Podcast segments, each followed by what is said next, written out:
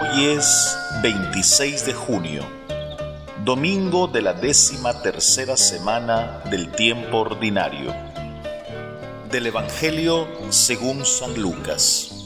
Mientras iban de camino, le dijo uno, Te seguiré a donde vayas. Jesús le respondió, Los zorros tienen madriguera y los pájaros nido, pero el Hijo del Hombre no tiene dónde reclinar la cabeza. A otro le dijo, sígueme. Él respondió, déjame primero ir a enterrar a mi padre. Le contestó, deja que los muertos entierren a sus muertos. Tú vete a anunciar el reino de Dios. Otro le dijo, te seguiré, Señor, pero déjame primero despedirme de mi familia. Jesús le contestó, el que pone la mano en el arado y mira hacia atrás no vale para el reino de Dios. Hermanas y hermanos, gracia y paz. Desde la localidad de Juancito al canto del gallo, reciban un fraternal saludo en este domingo, Día del Señor. En el Evangelio de este domingo vemos tres casos personales del seguimiento a Jesús. El primero es un caso espontáneo.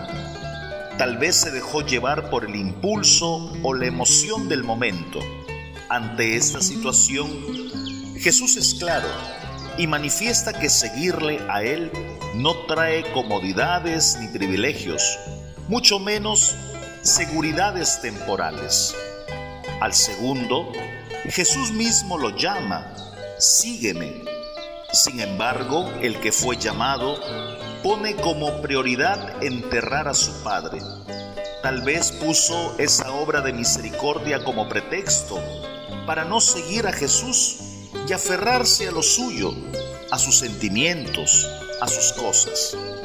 En el tercer caso, observamos a alguien que pospone o aplaza el seguimiento a Jesús y pone sus condiciones al decir déjame primero.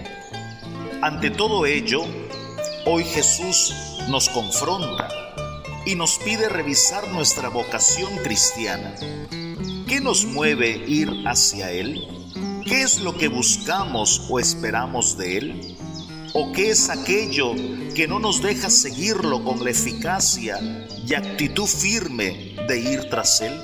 Procuremos darle una respuesta sincera no nos olvidemos que Él nos conoce muy bien y sabe por qué nos llama. Y damos gracias a Dios por los que hoy nacen y por los que cumplen un año más de vida. Lluvia de bendiciones para ellos y su familia. Pedimos por todos los que están enfermos que el Señor les dé la fortaleza, el consuelo y la salud que necesitan. Y rezamos por nuestros amigos y familiares que ya partieron a la casa del Padre. Que descansen en paz oramos. Oh Dios de amor y bondad, tú que conoces lo más profundo de mi ser, mis miedos, mis dudas, mis motivaciones, mi ser en general.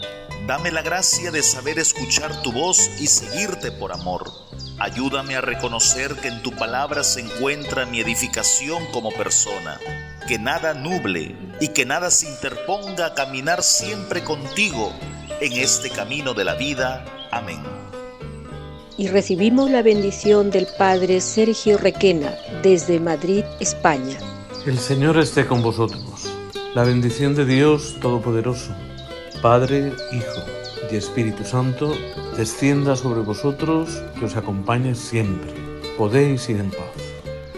Una producción de Alcanto del Gallo.